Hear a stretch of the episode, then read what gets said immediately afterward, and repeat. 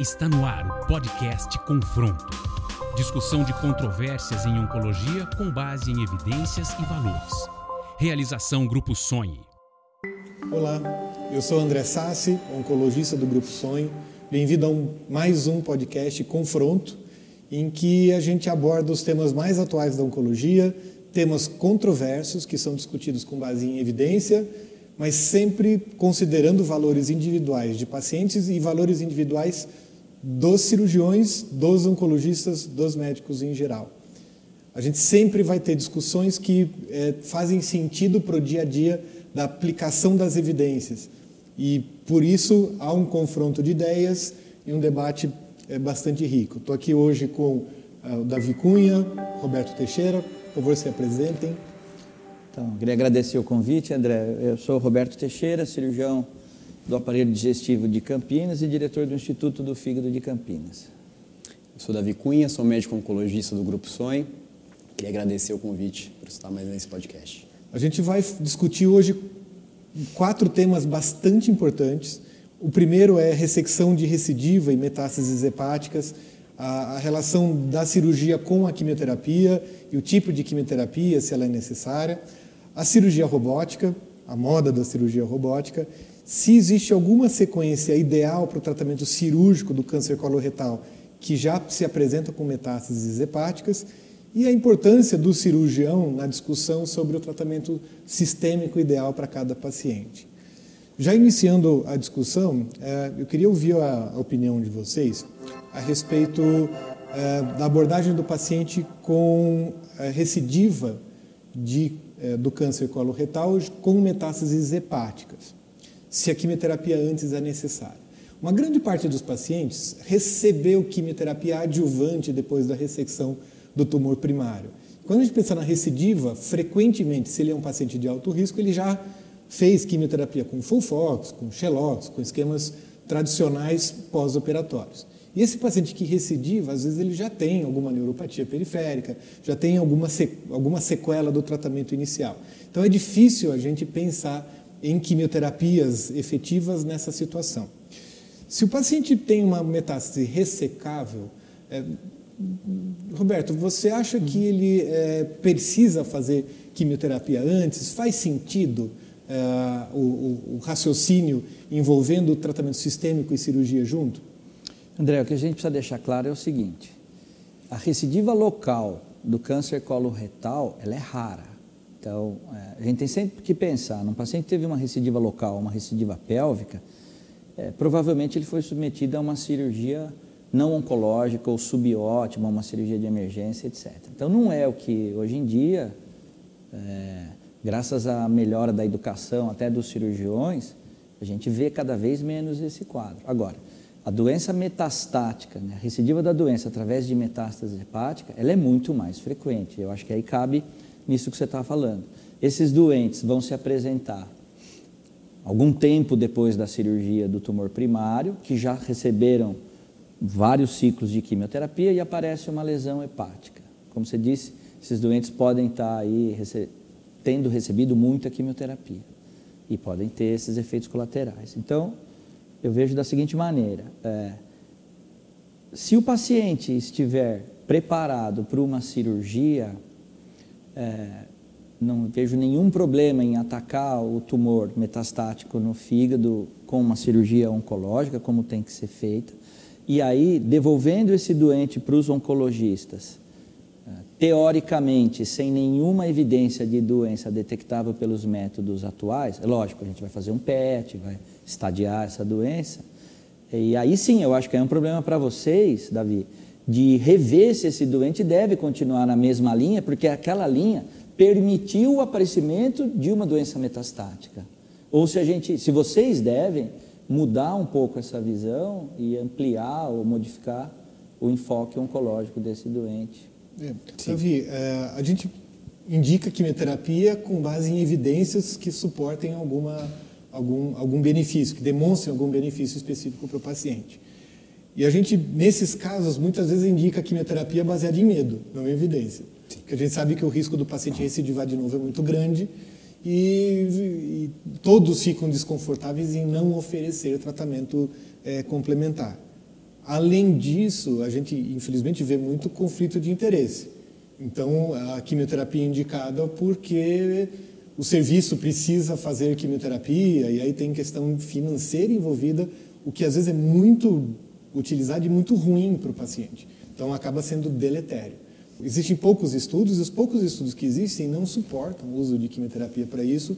Inclusive, a adição de anticorpos monoclonais, como o cetuximab, é, pré-operatório e perioperatório no câncer coloretal metastático ressecável, até foi deletério. Foi pior fazer cetuximab do que fazer quimioterapia convencional.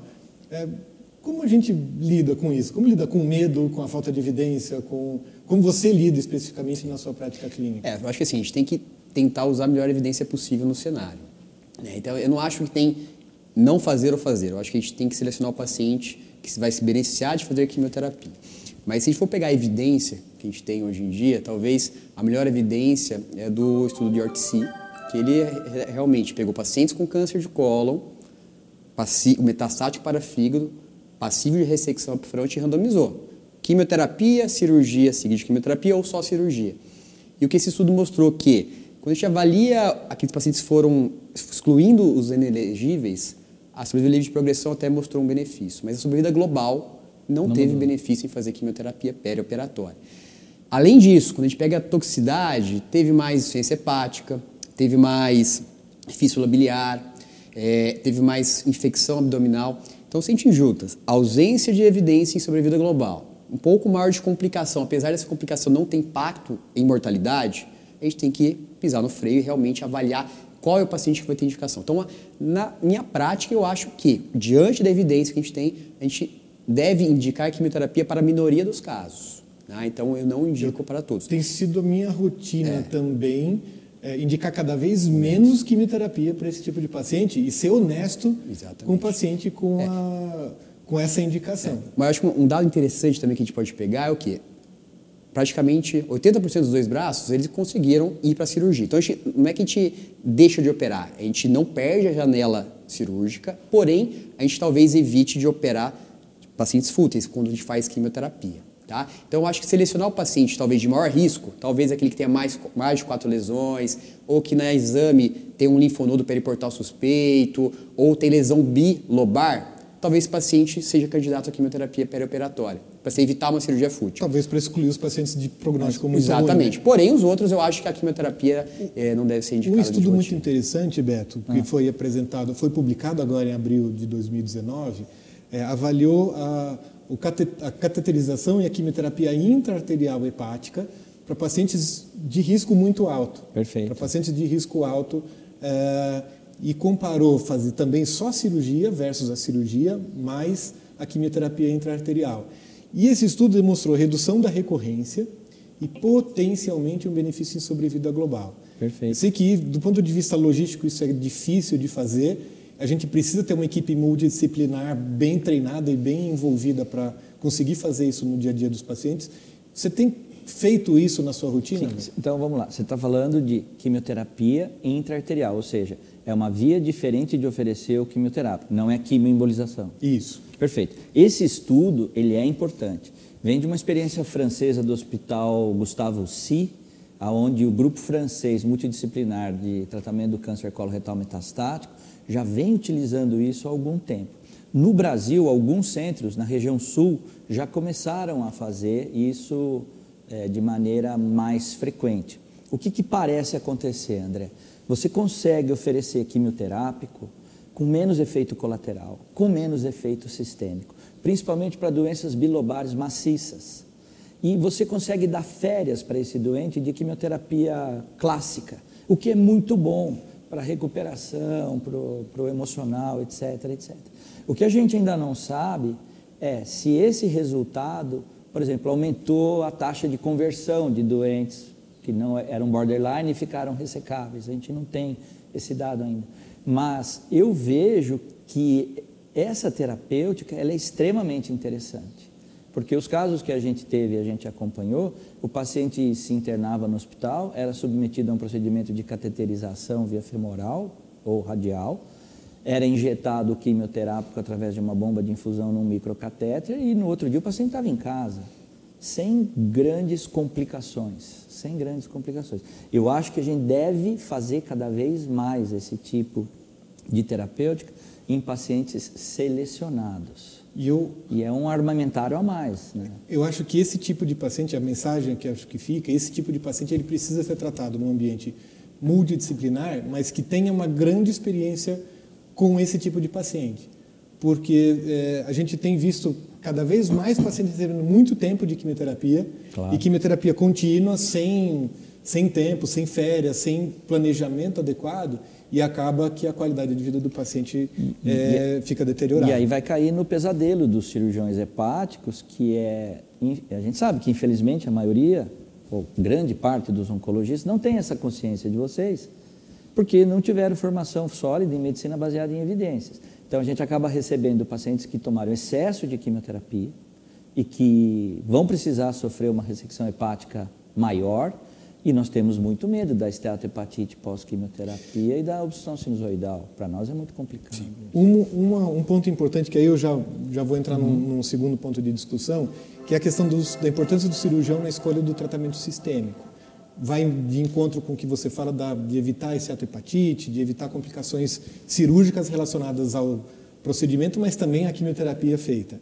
É, oxaliplatina versus irinotecano, a gente sabe que os dois, cada um tem um tipo de de, de influência e importância na, no tecido hepático, cetuximab e anti-EGFR e bevacizumab uhum. também, uh, esquemas infusionais, esquemas em bolos. Uh, Davi, você tem tentado conversar com o cirurgião, tentado entender a, a preferência dele antes de definir o esquema terapêutico? Como é que tem sido a discussão do dia a dia de, de discussão uh, a discussão do tempo de tratamento, mas especificamente do tipo de quimioterapia a ser feito uh, nos pacientes? Eu acho que sim, é fundamental. Né? Eu sempre tento conversar com o cirurgião. Por... A gente sabe que o paciente que é passível de uma ressecção cirúrgica, da metástase hepática, por exemplo, esse paciente tem uma sobrevida mediana maior do que esse paciente que só fazem quimioterapia. Então, assim, a gente não pode perder o paciente que ele é potencialmente ressecável. Né? E muitas vezes a gente vê muita lesão hepática, mas como um oncologista aqui fala, isso aqui eu acho que não é ressecável. Porém, o cirurgião pode ter uma outra impressão se a gente conseguir uma resposta significativa, um stage e levar esse paciente para a cirurgia. Então, essa discussão inicial, pré-tratamento, avaliar paciente é ressecável upfront, potencialmente ressecável e ressecável, isso é fundamental antes da escolha do tratamento. E depois disso, aí sim, hoje em dia a gente tem que avaliar caso a caso e, e, escolha do tratamento de forma personalizada, não só do ponto de vista de volume de doença, mas de forma molecular. Né? Então, hoje a gente tem que tratar isso, avaliar as mutações, se presença ou ausência, e avaliar com o cirurgião a potencialidade cirúrgica para escolher os perfis de efeito colateral de cada quimioterapia. Roberto, você influencia o oncologista na, na, na escolha do tratamento e você vê os cirurgiões, de maneira geral, é, preparados para fazer essa influência também? Não, então, eu, eu sempre procurei estar muito perto dos oncologistas para que a gente pudesse é, fazer um planejamento em conjunto. Por quê? Depois de 20 anos lidando com esse tipo de paciente, André, são tantas variáveis, então, é reto médio, reto baixo ou reto alto, é colo direito ou colo esquerdo, é doente jovem ou doente idoso, é, tem carras mutado ou selvagem, é, a metástase é sincrônica, são tantas variáveis que têm que ser encaixadas num planejamento que eu acho que não me lembro de ter feito exatamente a mesma sequência para dois doentes até hoje, em 20 anos. Então, a gente tem que partir do princípio que as regras para tratar um doente desse são muito gerais e que nós temos que sentar juntos, muitas vezes também com o radiologista, que sabe ver bem fígado, pâncreas e via biliar, porque ele consegue calcular volumetria, ele consegue ver lesões que a gente não via, ele consegue usar, por exemplo, métodos como contraste hépato específico, restrição à difusão de água, e nos dá mais informações. E eu acho que esse trio, o cirurgião, o oncologista e o radiologista especializado, eles têm que sentar na mesa e tentar traçar um desenho para o tratamento desse paciente. E pode ter algum tipo de confronto sempre seu tem. com o oncologista, Eu acho que sempre exemplo? tem, e eu acho que é até saudável que tenha. Eu acho que é saudável que tenha. Mas o confronto mudou, porque se no passado nós tínhamos cirurgiões querendo operar muito, querendo operar logo e querendo fazer ressecções grandes, hoje, na escola hepática moderna, nós queremos operar bem, indicado, ressecções conservadoras para preservar parênquima, porque a gente sabe que infelizmente a recidiva da metástase também ocorre no fígado e a pior coisa é ter uma recidiva num remanescente hepático pequeno, que aí sobra muito pouco para fazer. E a gente vê hoje em discussões, é, nesse confronto, é, cirurgiões querendo indicar mais quimioterapia. Ou pedindo para o oncologista fazer a quimioterapia, mas mantendo a janela cirúrgica. Por outro lado, também antigamente a gente via oncologistas que teimavam em fazer muita quimioterapia e sem entender que é óbvio que o doente que vai ser, que pode ser ressecado, a, a sobrevida a longo prazo vai ser sempre melhor. Puxando já um, o terceiro tema de discussão e, e, e mas juntando um pouco com o que você falou, a, a gente vê alguns pacientes que têm câncer coloretal com metástases sincrônicas, que são diagnosticados já é, com doença metastática. E uh, uma grande controvérsia que eu vejo hoje é, é, é, a definição do tempo cirúrgico e da sequência de ressecção tá. é, da doença. Então, se faz é, o fígado primeiro, se faz o tumor primário primeiro, se faz os dois simultaneamente. É, às vezes, como oncologista, eu escuto muito a, a definição de que se há sintomas da doença local é importante tratar o primário primeiro, claro. mas se não, sempre faz fígado antes. Qual que é a sua visão, é, Roberto? Então, André e Davi, essa história de sempre e nunca em cirurgia hepática é complicada. então, vamos lá. A estratégia clássica era sempre operar o primário, fazer um curso de quimioterapia e atacar a metástase. Até porque você mantinha a metástase como uma, uma uma forma volumétrica de poder entender, através do protocolo RECIST, como que aquela tua quimioterapia estaria funcionando sistemicamente através do RECIST de diminuição da lesão hepática. E isso continua valendo para um monte de doente. Agora, os, servi os serviços franceses começaram na década, final da década de 90, começo dos anos 2000, através de um cirurgião brilhante que faleceu recentemente chamado Gilles Menta, ele começou a ver que o doente morria muito mais das complicações oncológicas da metástase do que do primário. Então ele pensou em atacar primeiro aquilo que é mais grave e começou essa estratégia do liver first, que é muito interessante e é muito interessante e que deve ser aplicado numa porcentagem de pacientes, mas eu volto a dizer, individualizado. Porque também tem pacientes que a ressecção do primário não é uma cirurgia grande ou um risco de fístula, e a ressecção da metástase também é uma hepatectomia menor. Então, também pode ser feito nos Estados Unidos, se faz muita cirurgia coloretal e metástase hepática simultaneamente. Mas, Roberto, então assim, então o conceito que o André comentou assim, talvez a lesão mais sintomática, que possa trazer maior risco ah. de complicação, seja abordado primeiro. Eu, então, Esse é o conceito mas, mais prático. Mas você vê que já tem alguma coisa que pode ir além disso, Sim. né? Os franceses são meio radicais na, na, defesa do liver first. Então eles dizem assim, ó, é, mas a lesão primária, ela está sangrando, ela está quase obstruindo, porque é um reto médio, é um reto baixo. Então eles falam assim: não, então coloca uma prótese endoscópica por colonoscopia, que aí ela deixa de ser sintomática e trata o, fígado primeiro. Ou faz uma estomia proximal e tira o doente daquele momento uh, emergencial e trata o fígado primeiro. Então já existe uma certa forçação de barra em fazer o liver first nos grupos que ideologicamente defendem muito essa estratégia.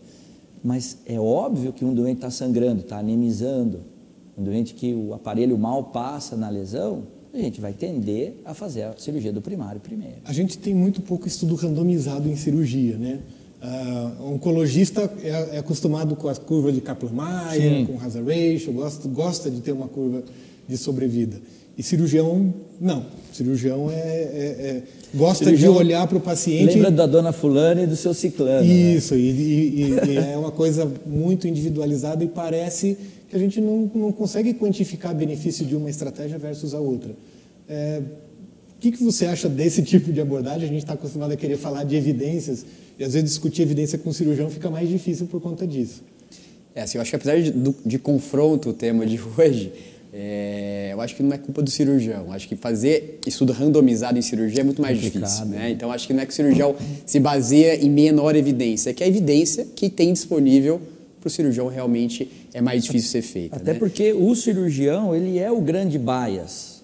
Porque se você pega, por exemplo, uma ressonância, uma tomografia de fígado e mostra para um cirurgião geral, ele vai falar, essa lesão é irressecável. E o cirurgião é patubilar fala, não, ela é ressecável porque eu domino técnicas mais sofisticadas de preservar a parênquima. Então, um grande bias no tratamento multidisciplinar do doente com metacoloretal é a escolha do cirurgião especializado nisso. E aí eu acho que para até para encerrar um pouco essa essa e finalizar alguma conclusão, é, acho que o fundamental é a equipe multidisciplinar, oncologista, radiologista Sim. e cirurgião é, abordarem de, da maneira que eles têm mais experiência claro. e melhores resultados também individualmente. Logicamente, aplicando as evidências que existem externas, mas aplicando na sua realidade do dia a dia.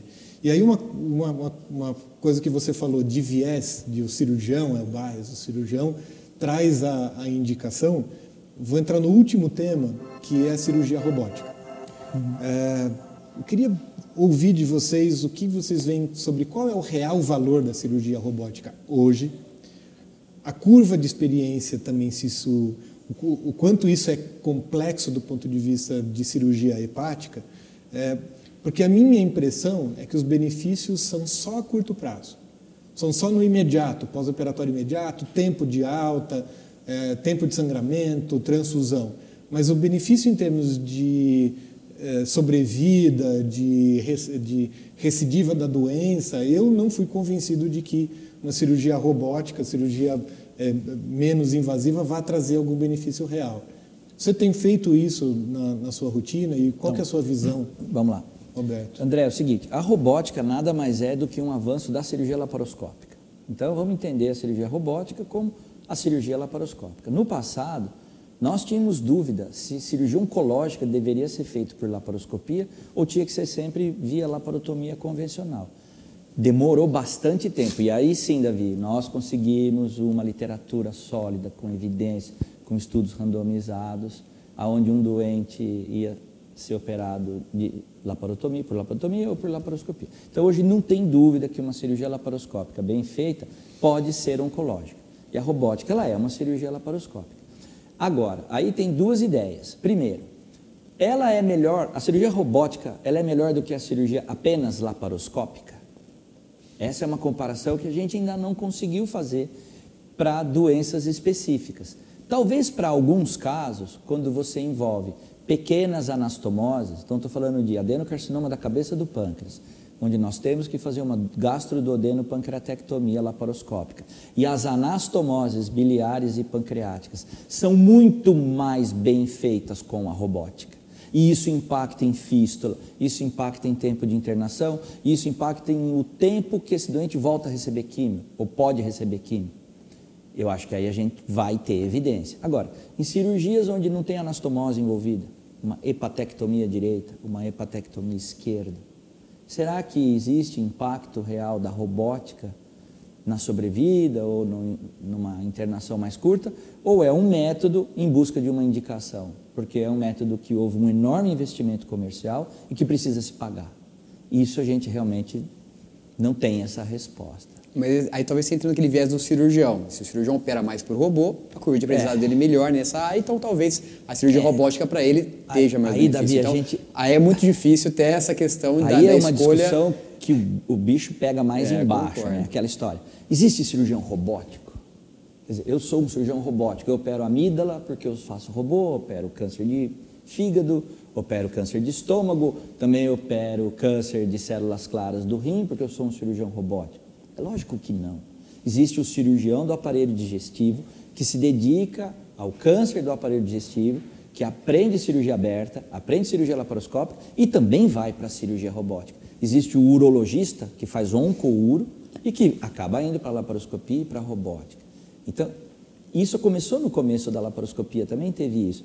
O cirurgião ser laparoscopista, fazia útero, ovário, mama, é, não mama não, é, sei lá, olha que mama, olha que mama, vão fazer cirurgia fazer. robótica de mama Daqui ainda também que não tá Então eu, eu vejo assim, cirurgião tem que ter formação do aparelho digestivo e especialização em hepatobilio pancreático ou cirurgião oncológico, com especialização, especialização em hepatobílio pancreático e depois o treinamento em laparoscopia e robótica.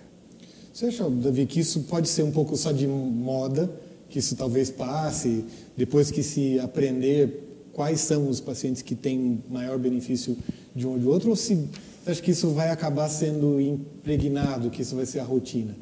Eu falo isso porque em quimioterapia a gente já tem visto um pouco isso, então a gente já tem de, deixado de fazer quimioterapia, por exemplo, contínua e com anticorpo monoclonal direto, isso foi uma, eu acho que foi uma moda. Então hoje a gente dá muito mais férias de quimioterapia, a gente é, entende que uh, o benefício é muito mais pontual e muito mais é, em determinados momentos e a gente consegue selecionar melhor o momento de cada intervenção. É, não, mesmo, não sendo o cirurgião, acho que talvez seja o valor de eu olhar o que está acontecendo com os pacientes sem o viés da cirurgia. Você acha que isso também vai acontecer ou a cirurgia robótica vai eu acho atingir que todo a, mundo? a cirurgia robótica, eu acho que, mesmo do ponto de vista histórico, primeiro a cirurgia aberta, depois a laparoscópia, realmente tinha dúvidas se teria benefício para o paciente oncológico. Eu acho que essa mesma dúvida está tendo agora. Né? E, e a gente viu que a cirurgia laparoscópia teve um grande espaço, um crescimento e a eficácia comprovada. E a cirurgia robótica, eu acho que vai entrar no mesmo caminho. Eu acho que a cirurgia robótica veio para ficar. Eu acho que os pacientes cada vez mais buscam informação sobre a cirurgia robótica e, e a aceitação tanto para o cirurgião, tanto como para os pacientes, é, estão sendo estão muito bem-vindas. Alguma mensagem final, Roberto? A, a, mensagem que eu acho importante aqui é o seguinte: né? quando o cirurgião queria resolver a parada sozinho, fazendo grandes cirurgias, a coisa não ia bem. Quando o oncologista queria resolver o problema sozinho, se excedendo em, em prescrição de, de quimioterapia, a coisa não ia bem. Então, assim, um doente bem nutrido, um doente bem cuidado, um doente com apoio psicológico, que tem um bom oncologista para fazer químio na medida certa, pelo tempo certo, no momento certo. E um cirurgião que seja incisivo, agressivo quando tem que ser e conservador quando tem que ser, nós podemos pegar esse doente e ou curá-lo, mas eu acho que a gente ainda cura pouca gente, ou transformar essa doença de aguda em crônica. Então nós temos paciente, né, André? Nós estamos acompanhando com metacolo retal, que nós já fizemos de tudo: quimioterapia, quimioembolização, ressecção laparoscópica, radioablação, alcoolização, etc. E os doentes estão com 12, 13 anos de sobrevida, eles não estão curados, mas eles estão vivendo muito bem. Então, acho que no afã da gente tentar curar agressivamente esses doentes no passado, a gente aprendeu que a gente tem que ir mais devagar. E até ganhar tempo, porque drogas novas estão aparecendo sempre, né, Davi? Davi? É, eu acho que assim, a conclusão, apesar da, da questão de controvérsias, eu acho que a decisão de melhor tratamento é com a equipe multidisciplinar. Né? Não tem jeito para a gente tratar de forma adequada nossos pacientes. A gente tem que voltar do começo, antes de tratar, conversar com o cirurgião e traçar toda a estratégia. E realmente é não perder a oportunidade de operar aquele paciente que é operável, mas também o contrário, não operar o paciente que não é candidato à cirurgia. Claro. E talvez as estratégias cada vez de terapias focais e locais estão ganhando cada vez mais espaço, com perfil de toxicidade muito mais bem aceitável, trazendo o controle mais adequado da doença e deixando o paciente cada vez mais tempo livre de quimioterapia, que pessoalmente eu tendo a sempre que possível deixar o paciente um período de férias de tratamento. Eu acho que isso agrega muita qualidade Perfeito. de vida e, a gente consegue prolongar a vida desses pacientes com Mas segurança. Só, só para agora, levando em conta o nome do, do programa, que são confrontos, eu vou fazer uma provocação. Está muito na moda falar em tratamento, abordagem multidisciplinar de tudo, de tudo. Mas a abordagem multidisciplinar na decisão de tratar um doente desse não é um tumor board formado por especialistas que apenas vem o status performance, a tomografia e a ressonância. Tem que conhecer o doente para dar opinião.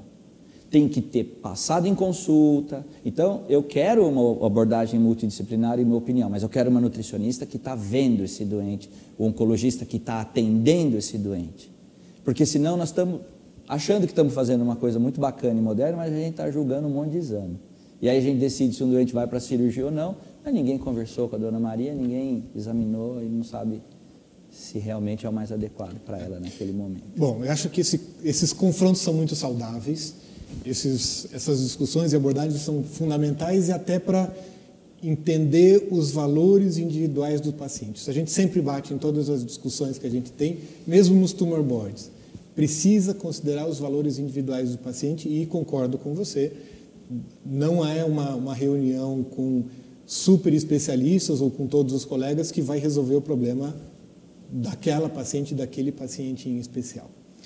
Muito obrigado pela opinião de vocês. Encerramos agradecendo o confronto. Esse confronto de ideias é sempre muito interessante, muito importante que haja. Qualquer discussão multidisciplinar é sempre bem-vinda e debate de ideias é fundamental para o melhor dos nossos pacientes. Todos os artigos que embasam as discussões que foram citados e que justificam as tomadas de decisões aqui e uh, posteriormente com os nossos pacientes estão dispostos nos links que estão nas plataformas de podcasts e também estão dispostos na nossa página do Grupo Sonhe, www.sonhe.med.br e também lá se encontram outros podcasts com outras discussões de outros temas relacionados à oncologia e a tomadas de decisões em oncologia baseada em evidências. Muito obrigado e até uma próxima vez.